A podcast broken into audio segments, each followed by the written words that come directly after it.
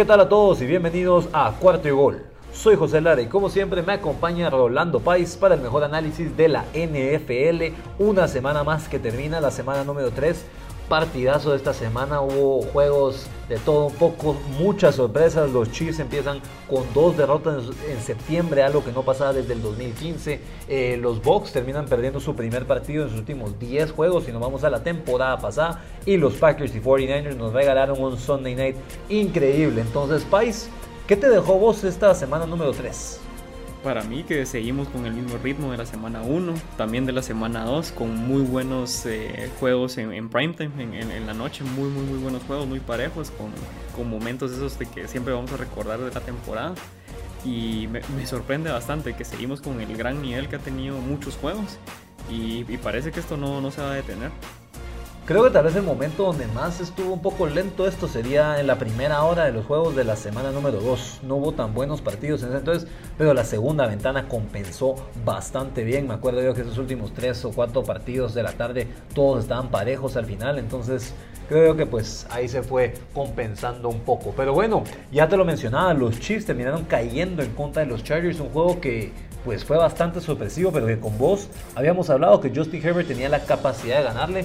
Entonces los Chargers terminaron ganándole 30 a 24 a los Chiefs. Justin Herbert lidera a los Chargers a que noten 16 puntos en el último cuarto y así puedan darle la segunda derrota de la temporada a Patrick Mahomes y Andy Reid. Y te pregunto, Pais, ¿qué te dijo a vos este juego? ¿Este, ¿Este juego te dijo a vos más de los Chargers o más de los Chiefs que no son el mismo equipo que el año pasado? A mí mucho más de los Chargers porque siempre hemos tenido esa idea desde las bueno desde que está Philip Rivers prácticamente que es un equipo con mucho talento que al final no termina ganando los juegos grandes porque han tenido lesiones o simplemente porque tienen mala suerte eh, cuando se enfrentan a rivales divisionales como los Chiefs la semana pasada vimos un partido de los Chargers que tuvieron que haber ganado a Dallas. Entonces todos creíamos, bueno, son los mismos Chargers de siempre que a pesar de que no han tenido lesiones graves como en temporadas pasadas, pero perdían juegos por, por al final por falta de concentración porque vimos que dos touchdowns se les anularon contra Dallas por, por flags. En este juego pues se limpia toda eh, esa imagen que tenían los Chargers porque prácticamente tumban al, al favorito en esta división que son obviamente los Chiefs cuatro turnovers por parte de los Chiefs. La, defensi la defensiva de los Chargers jugó impresionante. Ya lo habíamos hablado en la temporada pasada de que esta es una defensa diseñada para detener a Patrick Mahomes, que es muy rápida y otra vez lo vuelven a demostrar. Claro, yo sé que recibieron 24 puntos y para ganar a los Chiefs al final tenés que ganar, tenés que anotarles mínimo 30. Pero ahí está, el talento está en la defensiva, está diseñada para el esquema ofensivo de Andy Reid. Y ya mencionada, Justin Herbert cada vez se ve como una, una futura estrella de la NFL, un top que pronto va a ser un top 5, no, no, no, sería nada sorprendente, o incluso ya lo podemos empezar a meter ahí, porque los primeros dos años que ha tenido, el anterior y lo poco que lleva de este, eh, totalmente impresionante. Sí, acordémonos que también el año pasado no tenían a Derwin James y fue un equipo que en la semana número 2 de la temporada pasada, que fue el primer juego que inició Herbert, acordémonos en ese partido lo iba a iniciar Tyrod Taylor, pero el doctor eh, le puyó el pulmón a Taylor, entonces pues se tuvo que lesionar y Herbert se enteró cuando ya había iniciado el partido que él iba a ser el quarterback titular. Pero aún así fue una muy buena primera impresión para él. De repente hasta mejor fue eso porque empezó más suelto, empezó con menos nervios. Y Herbert terminó con muy buenos números. Terminó con cuatro pases de touchdowns, cero intercepciones, 280 yardas lanzadas y se vio muy bien. Hay que recalcar que también tienen unos receptores impresionantes. Keenan Allen es muy bueno. Austin Eckler es un muy buen running back para tapar esos pases cortos y avanzar. Creo yo que este equipo le hizo bastante bien dejar ir a Melvin Gordon el año pasado y enfocar la ofensiva un poco más en Austin Eckler, que le facilita la vida a un quarterback. Y por supuesto Mike Williams, que está dando ese paso al frente que queríamos ver. Está dando ese paso al frente porque recordemos que ya lo trajeron hace cuatro años, si no estoy mal, y se está viendo bastante bien. Terminó con 122 yardas recibidas, dos touchdowns 7 recepciones y 9 intentos de pases que le hicieron. Y sí, Herbert pues continúa bastante bien el año pasado, pero si te soy muy sincero, en mi opinión este juego me dijo más de los Chiefs. Que siento yo que si vos jugás este partido al igual que la semana pasada en Chiefs contra Ravens, creo que 7 de 10 veces lo hubiera ganado Kansas City. ¿Y por qué lo pierde Kansas City? Por las turnovers. Vimos como el equipo de Kansas City no solo Mahomes lanzó dos intercepciones no estando fino, uno no fue culpa de él cuando le pegan las manos al receptor la bota y la interceptan en la red zone, sí, pero la última intercepción sí fue culpa de él. Sentí que Mahomes se desesperó y trató de buscar el bombazo, pero aparte de eso tuvieron dos fumbles, otra vez Clyde Edwards y Lair terminan fallándole al equipo, Tyreek Hill también tiene una fumble y eso le termina costando. Y este equipo de Kansas City, por más de que le ganó en yardas a los Chargers, tienen 85, más, 85 yardas más que el equipo de Los Ángeles. Termina perdiendo porque terminan perdiendo en turnovers 4 a 0. Y esa fue la clave. Mahomes, ya lo habíamos dicho, 0 intercepciones en todo el mes de septiembre y en los últimos dos partidos, 3 intercepciones. Entonces, creo yo que este equipo de Kansas City se tiene que poner las pilas si quiere volver a ser protagonista en los playoffs. Yo te diría que podría incluso darle el adjetivo a los Chiefs en esta, en esta semana de sobrados, eh, que creyendo que con el talento que, que tienen en ofensiva van a ganar, únicamente con Tyreek Hill, con Travis Kelsey y con Patrick Mahomes. Y si vemos el, del otro lado el equipo de los Chargers, un equipo para nada sobrado, un equipo que tiene hambre, que quiere demostrar que a pesar de que tienen, son muy jóvenes a la hora del, talento que acaban de reclutar en los últimos dos drafts, eh, es un equipo que se quiere comer ahorita la, división. Entonces, ahí y en la NFL prácticamente no puedes entrar sobrado porque empezás 1 y 2 como son los Chiefs, incluso teniendo a Patrick Mahomes. Otra vez, eh, Tyreek Hill no es eh, al final el protagonista de la ofensiva como la semana pasada. Eh, le hacen prácticamente lo mismo, que siempre uno eh, personal o, por lo menos dos personas siempre cubriéndolo para quitarle al final el, arma principal a Patrick Mahomes, que son los bombazos hacia, hacia Tariq Hill. Me encanta esta defensa de los Chargers, cada vez se ven mejor. Asante Samuel Jr. tuvo su segunda intercepción consecutiva, recordemos obviamente el hijo de Asante Samuel, que muchos lo vimos ahí.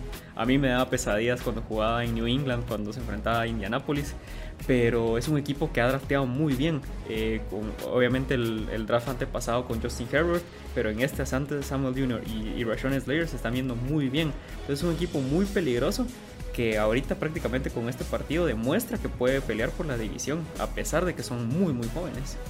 Y eso es algo que yo quería recalcar bastante, el buen trabajo que ha hecho Tom Tedesco, el GM de, de Los Ángeles, como pues ya lo decías vos, eh, Justin Herbert les cae, porque ellos mismos dijeron que están indecisos entre Tua y Herbert y a los dos les gustaba casi lo mismo, entonces dijeron, bueno, el que no escojan los Dolphins, ese vamos a ver nosotros, nosotros no vamos a subir para escoger alguno de estos y sabían que tampoco iba otro equipo a subir y saltárselos a ellos, entonces pues les cae Herbert y pues una bendición eh, escondida porque sí ha sido un jugador impresionante y como decís vos ya se podía ser considerado, ya definitivamente entra en el top 10 de quarterbacks en la NFL y podría estarse viendo de estar en el top 5, pero también Rashawn Slater en lo que va de la temporada, a pesar de que él ha jugado todos los, todos los partidos de titular, no ha permitido ni una sola sack, no ha permitido ni una sola sack y eso era algo que le había costado a este equipo, la línea ofensiva.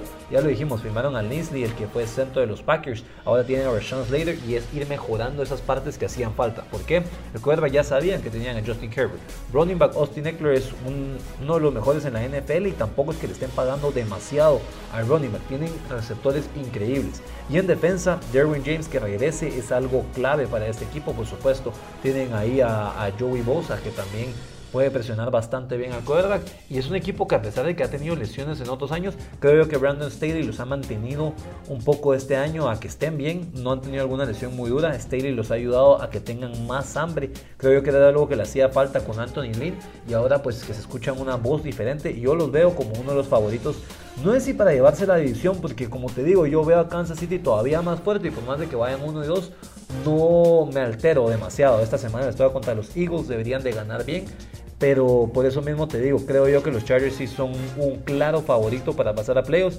Y te lo digo, yo a principio de temporada te dije que no dejaba a los Chargers en los playoffs. Yo ponía a los Browns, a los Dolphins y a los Patriots como equipos de wild card. Creo yo que tal vez los Dolphins y Patriots no, no están dando lo que yo esperaba, pero creo yo que los Chargers sí son uno de los equipos que si yo pudiera escoger a inicio de la temporada pondría como un equipo claramente candidato para poder llegar a playoffs. Entonces, viendo algunas estadísticas de esto, ya lo decíamos, los Chiefs primera vez que pierden dos partidos en septiembre desde el 2015, curiosamente también perdieron ahí en la semana 2 y en la semana 3.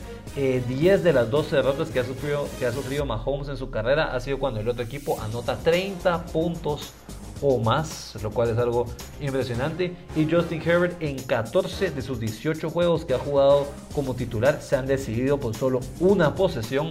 Esta no fue la excepción, se definió por 6 puntos. Entonces, de veras, nos quitamos el sombrero ante Justin Herbert. Y pasamos al siguiente partido, que fue un duelo de quarterbacks. Un quarterback que es considerado por muchos el mejor de la historia. Un quarterback que es de los más clutch, que siempre ayuda a su equipo, en Tom Brady. Contra un quarterback que muchos lo habían considerado que no, no tenía sus mejores momentos en los momentos clutch, en los momentos claves, que es Matthew Stafford. Y vimos cómo pues, Los Ángeles terminó levantándose, terminó ganándole y a final de cuentas dominando a un equipo de Tampa Bay, venciendo los 34 a 24 y en mi opinión, este juego fue todavía más disparejo de lo que nos dicen las estadísticas. Miramos a Tom Brady, sí, lanzó para 430 yardas, pero Tampa Bay tuvo más yardas, pero la mayoría de esas yardas fueron en garbage time. Siento yo que los Rams tuvieron este juego en la bolsa desde el inicio. Vemos cómo Tampa Bay terminó metiendo 17 puntos en el segundo tiempo y cómo la mayoría de esos puntos fue cuando Los Ángeles ya les llevaba por lo menos dos posesiones. Era un juego que pues inició parejo, siento que Stafford estaba un poco nervioso, pero de veras después logró conectar al inicio del segundo tiempo ese pase con Deshaun Jackson, que sigue jugando en la NFL, es el mismo Deshaun Jackson que fue estrella en Filadelfia por muchos años, y cuando, cuando logró ese pase siento que se acabó el partido, se acabó el partido. Fue, fue lo, que los, lo que detonó a esta ofensiva de Los Ángeles a que fueran avanzando mejor, y fue una manera de que dijo Tampa Bay, parecía que ya no los iban a alcanzar, y los Rams anotaron en las siguientes dos series ofensivas y por eso mismo terminaron pasando y siendo un equipo que inició la temporada 3 y 0 y Tampa Bay termina perdiendo su primer juego en los últimos 10 partidos. Sí, antes, antes de que iniciara el juego estaba platicando ahí con, con mi amigo que le gusta un poco apostar y le decía que yo veía claramente el over, es decir, que Las Vegas había dicho que iba a haber 55 puntos creo en este partido y al final termina siendo 58. Eh, eh, termina pegándole el over, pero cuando empezó el primer cuarto y mirábamos de que prácticamente ya se iba a finalizar y, el partido a 0-0, a mí me había sorprendido totalmente, porque obviamente a la ofensiva, a la defensiva de Tampa Bay le han movido muy bien el balón vimos en, el opening eh, day contra, contra Dallas. Dallas le jugó muy bien con un tag prácticamente que estaba a un 80%, eh, así es como se, se, cree. Contra Atlanta en la Week 2 también, le, Matt Ryan les movió muy bien el balón. Obviamente con las dos pick six consecutivas la defensiva termina matando el juego. Pero entonces yo, yo esperaba eso, de que Matthew Stafford les moviera mucho el balón y también a la defensiva de los Rams, porque Andy Dalton y Carson Wentz, con las limitantes que ellos tienen, tanto físicamente como ahorita de protección de línea ofensiva, les habían también movido un poco el balón. No había habido muchos despejes. De hecho, Carson Wentz eh, solamente, eh, perdón, eh, los Colts solamente despejaron dos veces, al igual que Andy Dalton en la primera semana. Entonces yo dije, bueno, este va a ser un partidazo donde vamos a ver muchos puntos. Pero es el claro ejemplo de que cuando hay mucho talento en la defensa, como lo, como lo, lo ves en los Rams con Aaron Donald y Jalen Ramsey, cuando te enfrentas a una ofensiva no tan buena, pues te relajas un poco. Pero cuando llega Tom Brady, los campeones, los campeones defensores, llegan a tu casa, llegan invictos, eh, esta defensa se eleva. Entonces eso es lo que yo vi con, con, los Rams. Clara, dieron al final un mensaje claro de que ellos pueden ser favoritos para jugar el Super Bowl en su casa como lo hizo Tampa el año pasado. Porque prácticamente anotan primero, rápidamente les empata, les empata a Tampa Bay y empieza el show de, de Matthew Stafford con, eh, con Cooper. Y si a eso le agregas el bombazo a Deshaun Jackson, prácticamente dice, como decís, se acaba el juego porque jamás volvieron a estar en menos de, a menos de dos posesiones contra los campeones defensores. Y para mí la clave de este partido, mira, si hay, una, si hay una cosa que le cuesta a Brady, porque Brady lo ha dicho muchas veces, Mientras más juega él, más fácil se vuelve su trabajo. ¿Por qué? Conoce más a las defensas, sabe leer perfectamente la zona. Vos necesitas un muy buen corner para poderle jugar a Brady. Los Rams tienen posiblemente el mejor corner de la NFL en Jalen Ramsey. ¿Qué más tiene la defensa de los Rams? Pues tienen al mejor defensa de toda la NFL y que uno podría argumentar el mejor defensa desde Sean Taylor en, la, NFL, en la NFL, sí, desde los 80s que es Aaron Donald. Ha ganado tres veces el jugador defensivo del año. Es el actual jugador defensivo del año y para mí es un jugadorazo. Y eso es lo que le cuesta a Brady. Brady logra evadir esos rushes cuando le vienen por los lados. Brady cuando mandas blitz de más, lo logra evadir, lo logra leer y buscar a su válvula de escape para poder conseguir algunas yardas. ¿Qué es lo que le cuesta a Brady cuando lo presionas por en medio? ¿Y quién presiona mejor por el medio que Aaron Donald? A pesar de que Aaron Donald muchas veces no tenga esas, esas estadísticas tan altas, no tenga la mayor cantidad de sacks, lo vimos el año pasado, este juego sí tuvo una sack y tuvo una tacleada para que perdieran yardas, la cantidad de presiones que genera es increíble. Y si no está generando presiones, normalmente es porque le ponen dos o tres de la línea ofensiva y eso ayuda a que, los, a que el resto de jugadores puedan hacer una sack. Kenny Young tuvo una sack. Leonard Floyd tuvo una sack. Entonces es un equipo que terminó con tres sacks, que terminaron pegando bastante a Brady. También terminaron con seis tacleadas para que perdieran yardas los Buccaneers y por eso mismo es porque Aaron Donald concentra tanta energía en él que no permite jugar ese partido, esos pases cortos, esos dinks and donks que tanto le gusta a Brady, que ha sido el sistema de Brady por muchos años, porque no le da tiempo, no le da tiempo que se desarrolle la jugada y tiene la presión por en medio, entonces tal vez no es un quarterback tan alto como Josh Allen que te puede hacer los pases más arriba y que, y que pues puede evadir bastante más a Aaron Donald.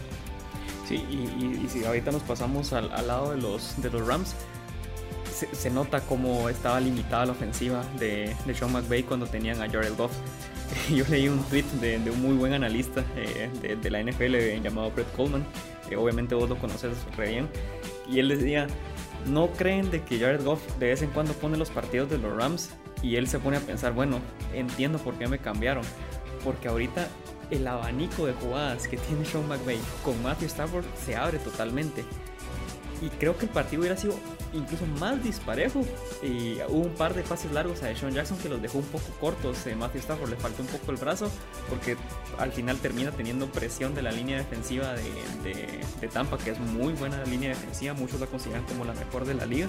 Y en otras sí le, lee más la jugada. Entonces poco a poco agarrando más ritmo, poco a poco se va viendo aún mejor, pero las primeras tres semanas han sido espectaculares, entonces el, creo que mejor arranque para los Rams imposible, más porque esta semana pues no extrañaron tanto a su ex coordinador defensivo, Brandon Staley, que ahorita es el, eh, eh, perdón, el head coach de los Chargers, que prácticamente solo se cambió al otro equipo de, Los Ángeles, porque hoy movieron muy bien a Jalen Ramsey. Siempre estuvo la mayoría con Mike Evans, que prácticamente lo, saca del juego, pero muchas veces cuando tenía que cubrir a Gronk, ahí estaba. Entonces, la versatilidad que tenía Staley al momento de mover sus, mejores piezas en defensiva, hoy se vio. Entonces, no lo extrañaron tanto. Que eh, qué mejor noticia para, para Sean McVay que eso. Te voy a hacer una pregunta y antes de que te pregunte, te voy a contestar mi respuesta. Y mi respuesta es que sí. Para vos, Matthew Stafford es el MVP de la NFL ahorita. Ahorita, es que.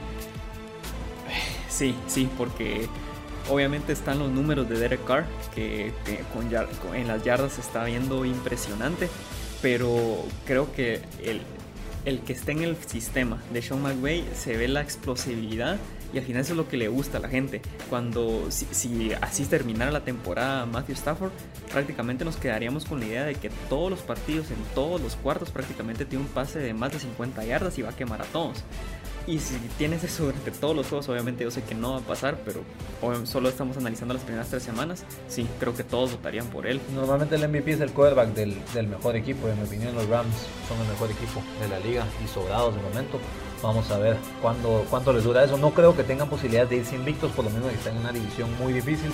Lo que sí es que van 3 y 0 por cuarta vez en los últimos 5 años, todos debajo de Sean McVay, que para mí, yo estaba teniendo un debate con mi cuate hoy, estamos hablando, ¿qué puesto está Sean McVay entre los mejores entrenadores de la liga? Yo hay tres que veo claramente arriba de él, que son Bill Belichick, Andy Reid y John Harbaugh. Pero yo te podría debatir que McVay es casi tan buen entrenador como Mike Tomlin de los Steelers, como Sean Payton de los, de los Saints. ¿Por qué? Sean Payton ganó con Drew Brees. Sean McVay ha ganado con Jared Goff. Jared Goff va 0 y 10 cuando no tiene Sean McVay. Y en mi opinión, yo sé que Pais vos has estado en contra de esto, pero para mí McVay sí es un mejor entrenador que Kyle Shanahan. Shanahan es un mucho mejor coordinador y tal vez tiene mejor sistema pero McVeigh es demasiado increíble y, lo vamos a ver. Esa respuesta se va a ir contestando conforme avance esta temporada. ¿Y lo que sí ya sabemos es que, es que los Rams van 3 y 0 y en los últimos 10 años cuando un equipo empieza 3 y 0 pasan a los playoffs el 70% de las veces, entonces claros candidatos a pasar a playoffs. Yo agregaría algo con, con Sean McVay que lo haría uno de los mejores, eh, que pierde muchas veces a sus coordinadores, que como toda la liga quiere conseguir al nuevo Sean McVay, alguien está como coordinador, como su coordinador ofensivo, se lo llevan a otro equipo. Alguien está como coordinador de pases, se lo llevan a otro equipo. Entonces siempre tiene que estar cambiando.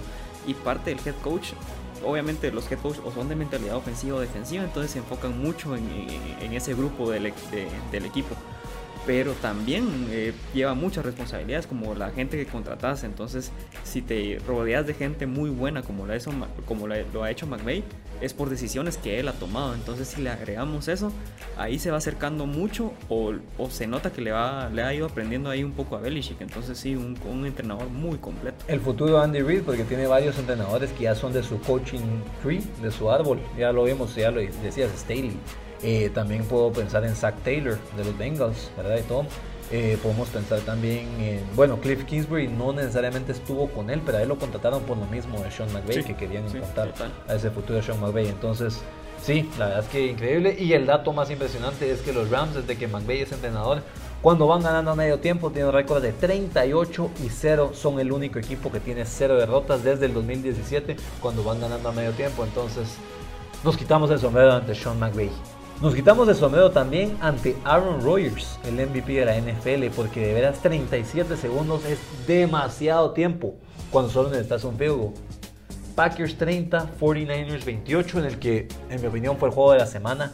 Partidazo. Yo, te soy sincero, Pais, yo creía que lo iban a ganar los 49ers. Los Packers son un equipo que les cuesta jugar de visita, le cuesta estos partidos. Las últimas veces que habían jugado Packers contra 49ers, habían, bueno, el año pasado ganaron los Packers, pero por lo menos que Garapolo estuvo lesionado. Pero hace dos años, acordemos cuando estaba Garapolo, los le ganaron por bastante en la temporada regular y les ganaron por bastante en los playoffs.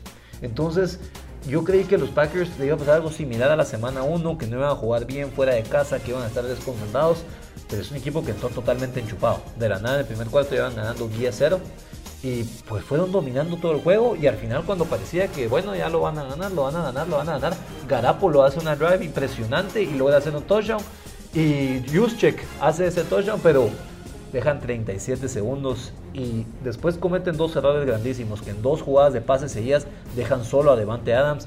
Yo sé que era en medio del campo, pero ¿cómo dejas solo a Devante Adams en esa situación sabiendo cuando el segundo mejor receptor de los Packers es MBS? Entonces, hacer lo que hace Belichick. Deja que te gane su que te gane alguien que no sea su mejor jugador, que te gane Valdez Scantling, que te gane Allen Lazard, que te gane, que te gane Aaron Jones pero que no te gane Devante Adams. Entonces lo dejan solo en dos jugadas. Y Mason Crosby, siendo posiblemente el segundo mejor jugador de equipos especiales en la semana, porque Justin Tucker rompió el récord de la NFL, pero logra un field clutch de 50 yardas para darle la victoria a los Packers 30 a 28. Sí, un, partido que si nos solamente miramos los primeros dos cuartos y le quitamos los últimos dos segundos del, del segundo cuarto, era una aplanadora Aaron Rodgers ahí en, el, Levi, en el Stadium, el, estadio de, los 49ers. Un partido totalmente disparejo. Y ahí es donde entra al final los pantalones que tiene Kyle Shanahan de mandar a Trey Lance faltando dos segundos y en vez de conformarse con el field eh, mete a su novato porque sabe que tiene una movilidad increíble y ahí se ve las posibilidades que tendría eh, el sistema ofensivo de, Shanahan ya con, con, un atleta como los Trey Lance anota el touchdown eh, corriendo y ahí es donde empieza un partido nuevo. El medio tiempo, ahí es donde se notan los, los coaches inteligentes, los que eh, bajo la marcha, sobre la marcha hacen ajustes. En el medio tiempo, McVay, eh, perdón, ahorita que estamos hablando de McVay, ahorita crucé nombres, Shanahan hace los, ajustos, los ajustes necesarios en el medio tiempo y es un partido totalmente nuevo, donde no necesariamente este, detienen tanto a, a, Aaron Rodgers porque sigue anotando puntos, pero la ofensiva de los 49ers se ve muchísimo más explosiva. Hasta que lo comentas vos, de que faltando 30 y 37 segundos van ganando por un punto. Pero bueno, eh, la, historia sin fin, que es de que recordemos aquella foto del, aficionado de, los 49ers celebrando, que, perdón, de, los Packers que está en el estadio de Dallas, se toma una foto y diciendo, ah, aquí todos están celebrando porque Dallas va ganando y todavía falta un minuto 24 pero ahorita viene Aaron Rodgers y va a remontar el juego. Obviamente lo hace y esa foto se volvió, se volvió un meme muy, eh, muy, muy, famoso. Y otra vez es lo mismo, solo que le quedas 37 segundos. Ya lo decías vos, eso del meme es, es, increíble, se volvió viral completamente. Y sí, ahorita, según yo, otro fanático lo volvió a hacer esta semana y es por lo mismo de que los Packers están mal acostumbrados a tener ese tipo de quarterbacks clutch. Favre Sí, falló muchas veces, lanzó muchas intercepciones, pero sí tenía sus momentos clutch, sí tenía sus momentos increíbles. Y Rogers, que en mi opinión es 10 veces mejor que Brett Favre, en algún momento de su carrera también, es, o sea, es increíble cuando tiene esas opciones. De veras que es para mí de los mejores quarterbacks en la historia. En esos momentos de los quarterbacks más clutch, por lo menos en la temporada regular. Y sí, si dejan a Devante Adams va a ser mucho más fácil. Aaron Jones sigue siendo un muy buen running back. Creo yo que los Packers, los Packers acordemos que Jones estuvo a punto de irse en la offseason y los Packers lo terminan firmando. Entonces, pues termina este partido con 82 yardas, un touchdown, también terminó siendo clave. Y vámonos un poco al otro lado de la pelota. Jimmy Garapolo, a pesar de que se le ha criticado bastante, y como decís vos, sí, meten y confían en esa jugada para que corra al, al rookie al quarterback, eh, ¿cómo se llama el quarterback? Se me fue el nombre. A Trey Lance lo meten para que termine, para que termine corriendo y termine metiendo ese touchdown. Pero también, o sea, Jimmy Garapolo logra esa drive clave al final del partido para poder poner a los 49ers en ventaja. Kyle Juszczyk sigue siendo un muy buen fullback.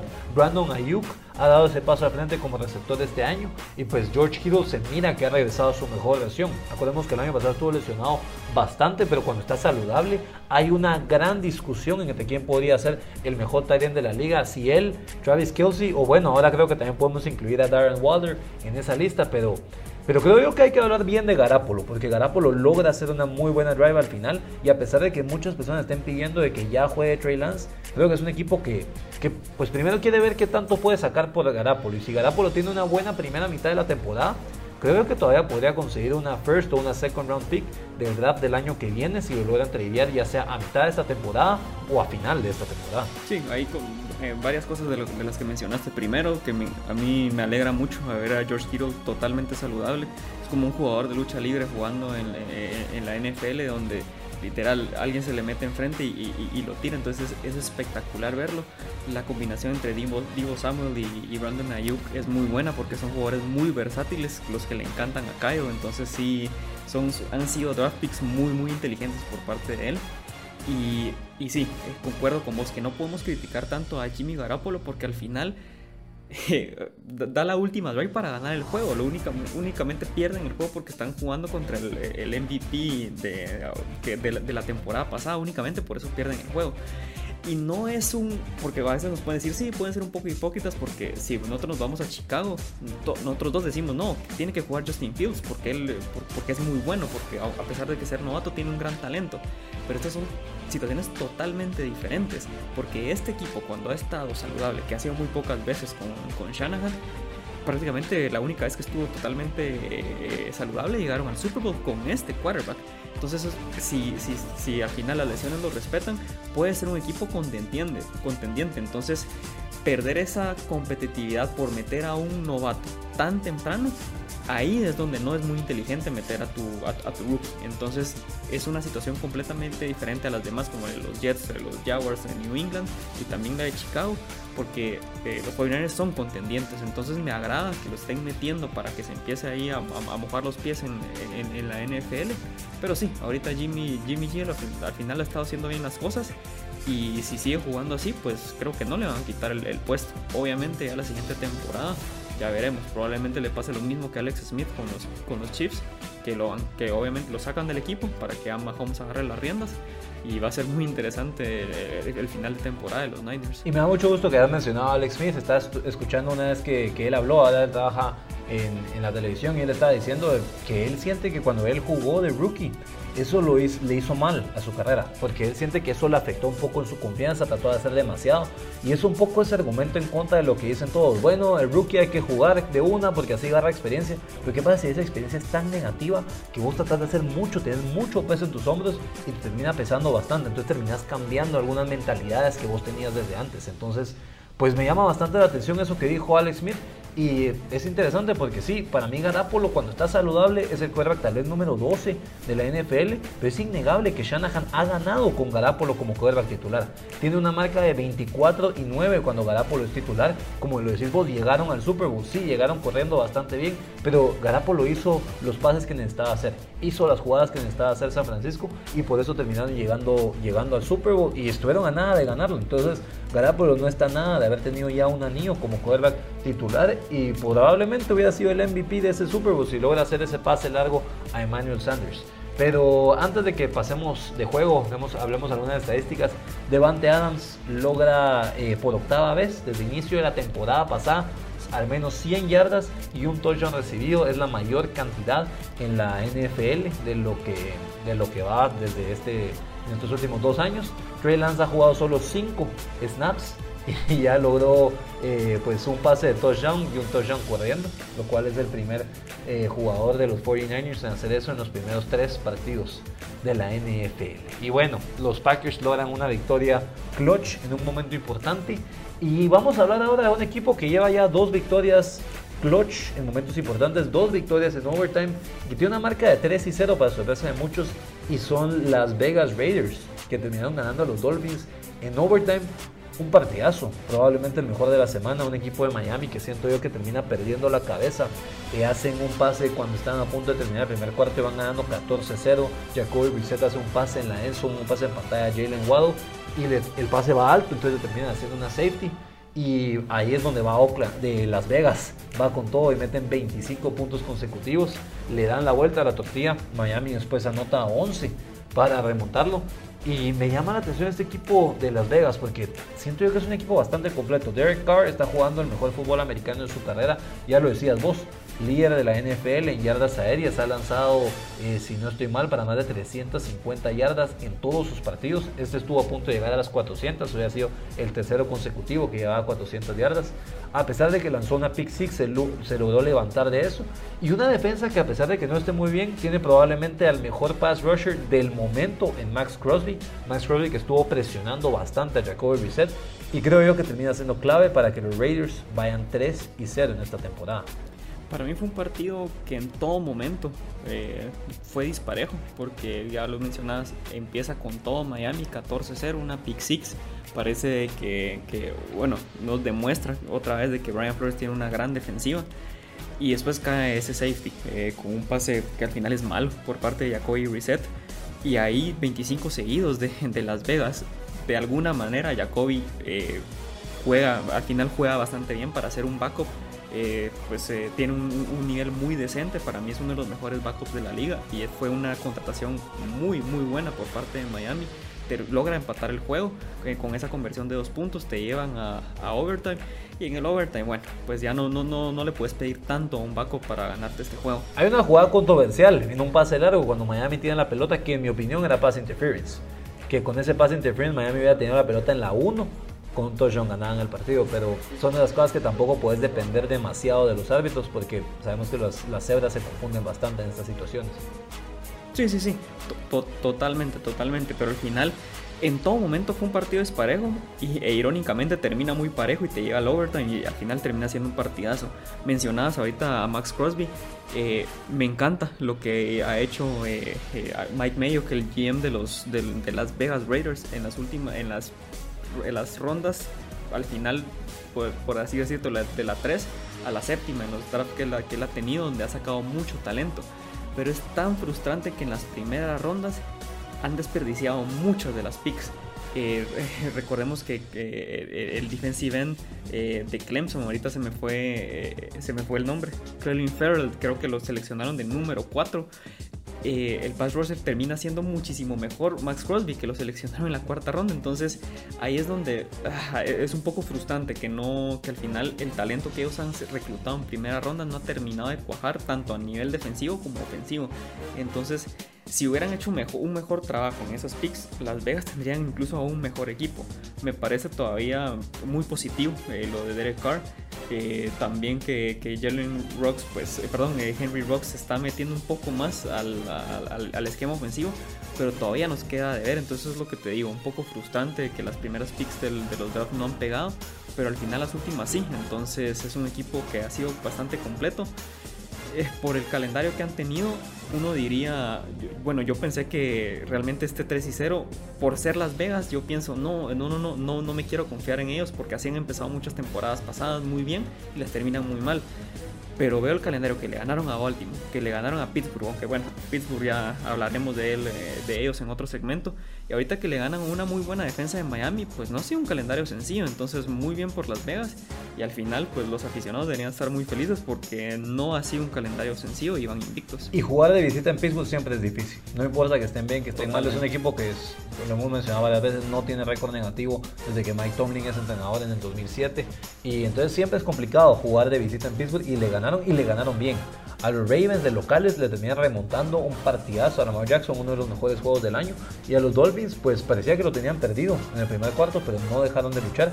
Y sí, ya lo decías vos, no, no quiero confiarme con las Vegas porque lo vimos hace dos años. 6 y 4 y terminaron perdiendo varios juegos y no llegan a playoffs. El año pasado eran 6 y 3. Acordemos que le ganaron a los Chiefs.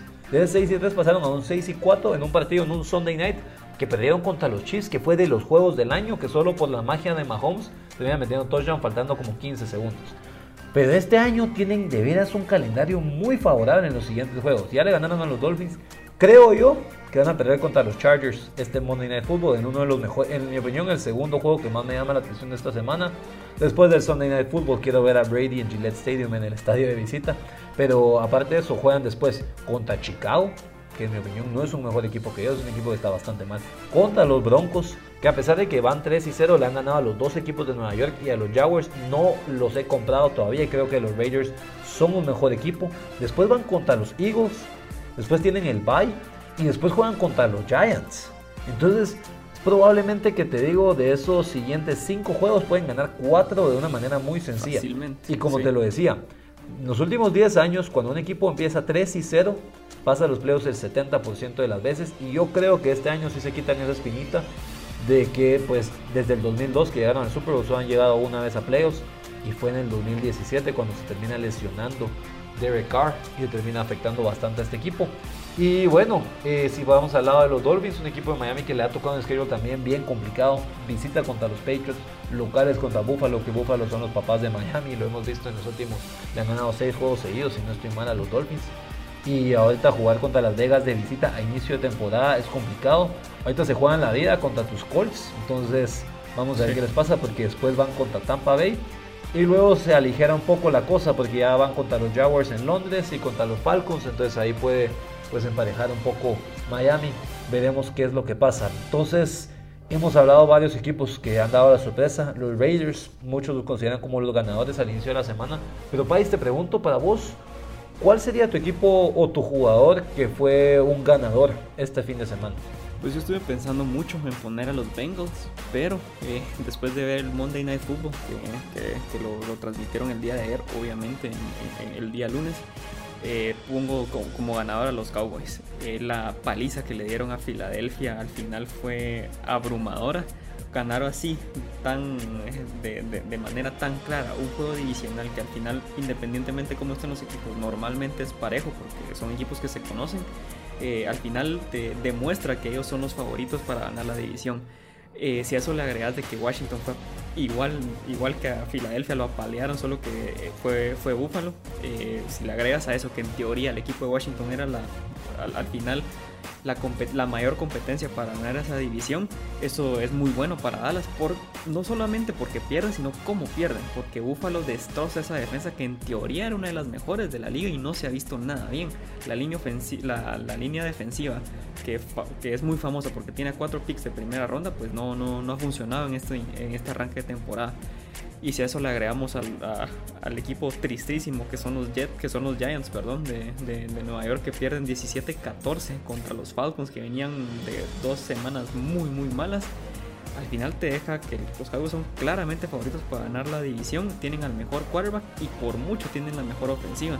Entonces, y en general tienen a- el mejor equipo porque Trevon Diggs, el corner de Alabama, y Micah Parsons, dos jugadores muy muy jóvenes y muy talentosos en defensa, han por lo menos las primeras tres semanas han dado muy buenos resultados. Entonces es muy muy buen arranque de Dallas y sí, yo creo que encaminados totalmente al título de división. Sí, hombre, Pais, qué, qué, qué chingas que mencionaste ese juego de los Giants contra los Falcons, porque ese para mí fue el juego más irrelevante de lo que va del año. Quería ver si pasábamos Totalmente, todo el podcast totalmente. sin mencionarlo. Gracias por haberlo mencionado. Sí, sí, yo creo que no, no había que mencionarlo. Eh, Trevon Diggs tiene una intercepción en los primeros tres juegos de la temporada. Segundo Cowboy desde 1970 que logra eso. Eh, Everson Walls lo logró en 1985.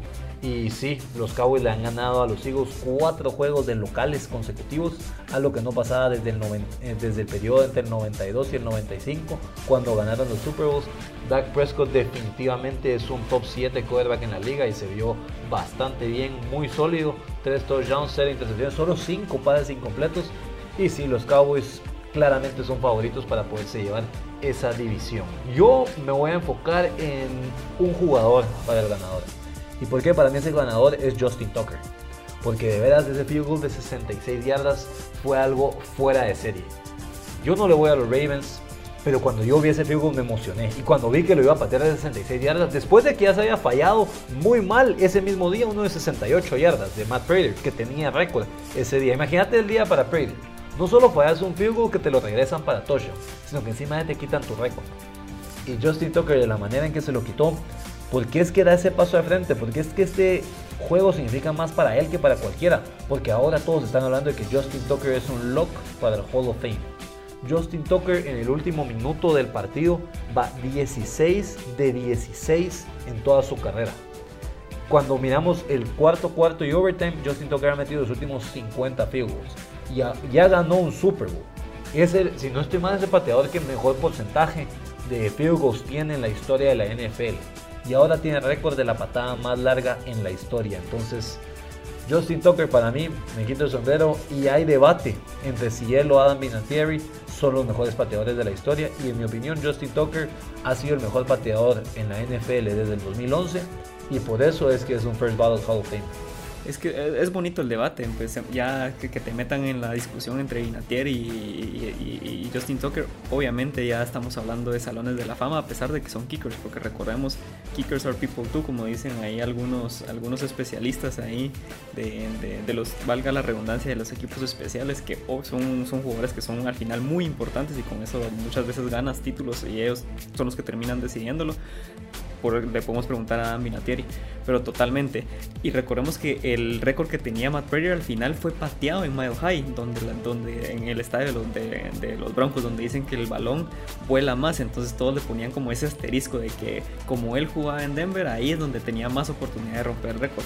Yo sé que fue en un domo, pero ahí la altitud no ayudó en, en nada a Justin Tucker, entonces ahí sí literalmente fue a pura fuerza de pierna y, yo concuerdo con vos, para mí, yo sé, pues al final yo soy aficionado de los Colts y Adam Vinatieri ayudó mucho eh, para que Peyton Manning tuviera su, su, único, su primer y único eh, eh, anillo en Indianapolis pero yo me quedo con Justin Tucker porque Van Minatieri ha tenido esos momentos clutch en los Super Bowls, pero porque obviamente jugó en una de las mejores dinastías de la historia del deporte estadounidense, como son los Patriots. Entonces, por eso es de que él estuvo ahí, un gran pateador en un gran equipo que llegaba a cada rato al Super Bowl, iba a tener esos momentos. Y no es quitarle mérito a Minatieri, pero si miras estadísticamente eh, al final la carrera de Justin Tucker es casi el, pateador perfecto.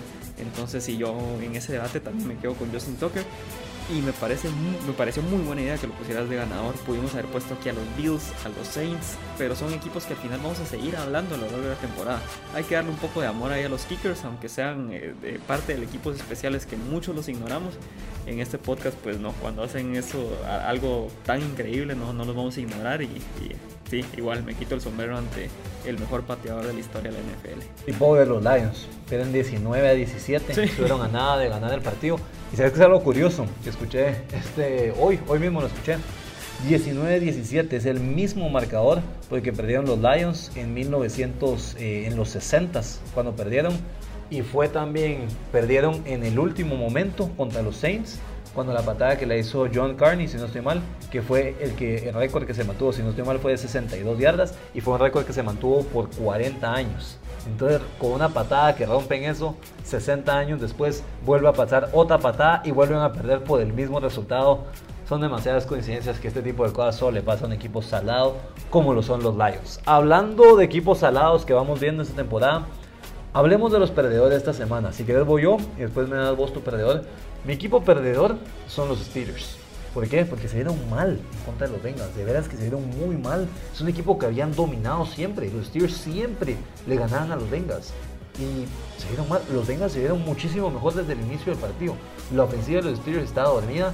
La defensiva de los Steelers sí parece pues que intentó un poco al inicio. Pero lo dijo, si no estoy mal, fue Jamar Chase que lo dijo. Sentí que los Steelers se dieron por vencidos en el partido. Sentí que se dieron por vencidos. ¿Y por qué? Porque ya no confían en Big Ben. Porque se mira veterano. Porque se mira que ya no está al mismo nivel que estaba en años anteriores. Y esto se vio desde el año pasado. Big Ben no ha sido como Tom Brady o como es Russell Wilson que se cuidan el cuerpo.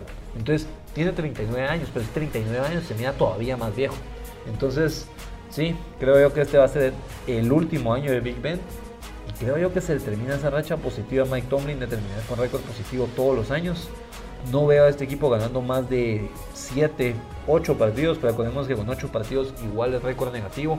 Y más estando en esa división que los Bengals era el único equipo que les podía competir porque los Browns, vos y yo estamos de acuerdo que claramente son un mejor equipo que los Bengals. Y los Ravens ni digamos, en mi opinión los Ravens son mucho mejor equipo que los Bengals y en mi opinión son mejor equipo que los Browns. Entonces, por eso mismo creo que los Steelers pasaron de ser campeones de división, pasaron del año pasado estar 11 y 0, ser el último equipo invicto, a quedarse fuera en el primer partido de los playoffs contra los Browns, que también los habían dominado completamente en Pittsburgh, no les habían ganado desde el 2003. Y no solo pierden contra los Browns, sino que ahora son el claro candidato para quedar últimos en esa división. Es yo creo que hay tres problemas irreversibles ahorita para que tiene claramente esta temporada eh, Pittsburgh. El primero es Big Ben, ya lo mencionabas, que se ve totalmente acabado. Eh, esperemos de que logre elevar el nivel a lo largo de la temporada y no que la última imagen de Big Ben no sea tan mala como la que vimos eh, durante este partido contra los Bengals estaba circulando ese, e, e, e, esa jugada donde va corriendo hacia atrás, haciendo un backpedal totalmente normal para un quarterback. Se resbala y lanza un pase. Eh, se, ve como, como, un niño que está aprendiendo a caminar. Entonces, bastante triste el partido de Big Ben. El segundo problema, obviamente, es la línea ofensiva, que pasó de ser una de las líneas ofensivas más veteranas y más sólidas de la liga durante los últimos 3-4 años. Y ahora es una de las más jóvenes, donde hay mucha gente que ni siquiera conocemos y prácticamente eso no se puede reparar de la noche a la mañana. Y la tercera, lo que vos decías, la división, que los Ravens y los, Browns claramente son un equipo mejor armado que ellos. Y si ahorita le agregas de que los Bengals eh, después de que Joe Burrow tuvo esa lesión grave, vienen aquí a tu casa, bueno, perdón, eh, estaban de, local, perdón, pero eh, al final el equipo que es tu hermano menor. Oh, sí, fue, en Heinz Field. sí, sí, sí, porque estaban jugando de blanco los Bengals, sí, sí, totalmente, que lleguen a tu casa, el, el que ha sido tu hermano menor y que te gane con un quarterback de segundo año y que se esté quemando un rookie como los Jamar Chase, sí, totalmente perdedores de, de, esta semana y probablemente sea uno de los mayores perdedores a lo largo de la, de la temporada por el récord que vos mencionabas de Mike Tomlin, que nunca ha tenido récord perdedor a lo largo de su carrera, y al final una franquicia tan histórica, verla así, pues duele un poco. Entonces, al final la prensa se va a comer ese equipo si es de que sigue con la misma tónica. Y les toca jugar la semana que viene en Green Bay. Entonces, lo veo bastante más complicado. Pais, ¿Quién es tu perdedor o perdedores de esta semana? Pues yo quería poner perdedor a Indianapolis por, por la situación delicada que tiene Carson Wentz, pero creo que vamos a tener mucho tiempo. Hubiera sido segunda semana seguida porque la semana pasada se sí, muy mal. Y... Pero creo que vamos a tener mucho, mucho tiempo para hablar de eso a lo largo de la temporada. Pero mis perdedores ahorita son los quarterbacks novatos que han iniciado los partidos durante las, las primeras tres semanas. Estoy hablando de Zach Wilson, de Mac Jones y, de Trevor Lawrence. Pero ahorita también esta, en esta semana le agregamos a Justin Fields, que por lesión de, Andy Dalton inicia el partido contra Cleveland, y a Davis Mills, la selección de tercera ronda de, de Stanford, que ahorita está jugando en Houston, que jugó el Thursday Night. No se dio tan mal para ser un jugador de tercera ronda, pero al final termina, termina perdiendo el juego. Pero no nos enfoquemos en él, porque realmente, ¿quién quiere hablar de Houston ahorita? Enfoquémonos ahorita en Zach Wilson, de que la, la semana pasada los Jets fueron muy perdedores porque lanzó 4 cuatro, picks y, la, y, lo que te mencionaba, de que los periodistas se le iban a tirar encima. Hoy vuelve al, perdón, e, e, el domingo vuelve a lanzar dos picks dejan en blanco a los Jets, lo cual es muy difícil en el NFL. Se vieron con un equipo que no, no parecía un equipo profesional. Eh, entonces Zach Wilson sigue con la misma tónica. Trevor Lawrence vuelve a lanzar dos picks esta semana. Ya lleva durante todos los juegos, ha lanzado más de dos picks en, sus primeras eh, tres semanas, ya lleva siete. Y esta vez le hacen un pick six ganando en un, en un flea flicker donde se vio extremadamente mal. se vio muy novato. Sí, sí, sí, totalmente. Mac Jones lanza tres picks, vuelve su segundo partido consecutivo que pierde. Y la guinda del pastel es Justin Fields, donde lo, le hacen nueve sacks. Yo sé que la línea ofensiva de los Bears es muy, pues ahorita es, es, mal, realmente eso es lo que hay, que hay que categorizarla como eso. Y la línea defensiva de Cleveland es muy buena, pero recibir nueve sacks también es por errores que ha cometido los quarterbacks. Entonces, para hacerte un resumen, Zach Wilson lleva 7 picks esta temporada, Justin Fields solo uno porque solo ha iniciado un juego, Davis Mills igual solo uno, eh, Mac Jones 3 que lanzó esta temporada, eh, eh, esta semana, y Trevor Lawrence también lleva 7. Sí, también. Entonces son muchas intercepciones, son muchas sacks que han recibido estos quarterbacks novatos. Y al final el único que está tranquilo, relajado es Trey Lance porque todavía no tiene que iniciar y está en un equipo muy muy competente. Entonces él es el único que se salva, pero los perdedores son los quarterbacks novatos que iniciaron las primeras tres semanas de esta temporada. Sí, ya lo decís vos, de verdad es que se han visto muy mal. Los Jets han metido 6 eh, puntos en las últimas dos eh, jornadas, creo que son 6 y 50 y algo los que le han metido porque perdieron 26-0. Los Patriots también les ganan y meten solo 6 puntos. Zach Wilson en las últimas dos semanas, 0 touchdowns, 6 intercepciones. No es lo ideal. No es lo ideal que quedes en los Jets, que ahora pues reciben a los Titans. Y va a ser también un juego complicado. Después visitan a los Falcons, en que podría tal vez ser la primera victoria de ellos en el año. Pero sí, yo subí una foto a redes sociales donde decía que los rookies tienen una marca de 1 ganado y 10 perdidos. Estos quarterbacks, lo cual eh, pues se engaña un poco porque lo vimos el año pasado como Justin Herbert termina teniendo un año bastante decente, termina ganando si no estoy mal 6 juegos, 9 derrotas con un equipo muy malo de los Chargers. Tua Tagovailoa termina 6 y 3, se mira pues bastante, a pesar de que no tuvo los mejores números y tal vez estaba favorecido por tener una buena defensa, se pues hizo, estaba haciendo mucho mejor trabajo de cualquiera de estos. Mac Jones no le quitan esas rueditas de la bicicleta, no lo dejan hacer pases largos y todo es dink and dunk entonces no me da mucha confianza tampoco. Y a pesar de que Lawrence ha lanzado 7 intercepciones, acordémonos que varios quarterbacks lanzaron muchas intercepciones. Peyton Manning lanzó 28 en su primer año. John Elway se vio muy mal en su primer año y pues Troy Aikman también se fueron 1 y 15. Creo yo que Lawrence es el que más esperanza le tengo de estos, pero sí, no se ha visto muy bien esta, esta generación de rookies, a pesar de que se esperaba bastante de ellos desde el inicio. Entonces, bueno, eso sería todo por hoy. Pais, ¿hay algo más que quisieras agregar?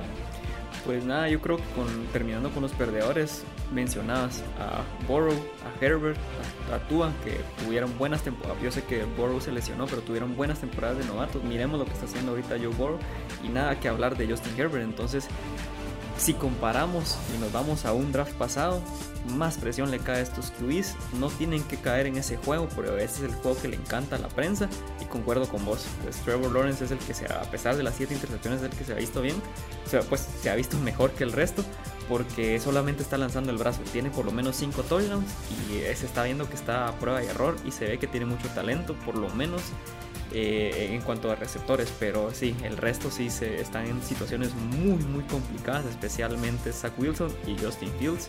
Pero veremos, apenas llevamos tres semanas, esperemos que, eso cambie porque siempre nos gusta ver a, a, QBs novatos que les vaya muy bien. Y nada, con eso a ver cómo nos, a ver qué nos depara en la semana 4. Va a ser una buena semana. Creo que va a seguir siendo una buena semana, ha sido una gran temporada, esperemos siga así. Muchas gracias a todos por escucharnos, a los que les gustó esto, acuérdense de, de suscribirse, darle like, eh, nos ayudaría bastante y todo. Y pues bueno, a los que no les gustó, les agradecemos por escuchar hasta este entonces. Entonces, gracias por estar aquí y nos vemos en el siguiente.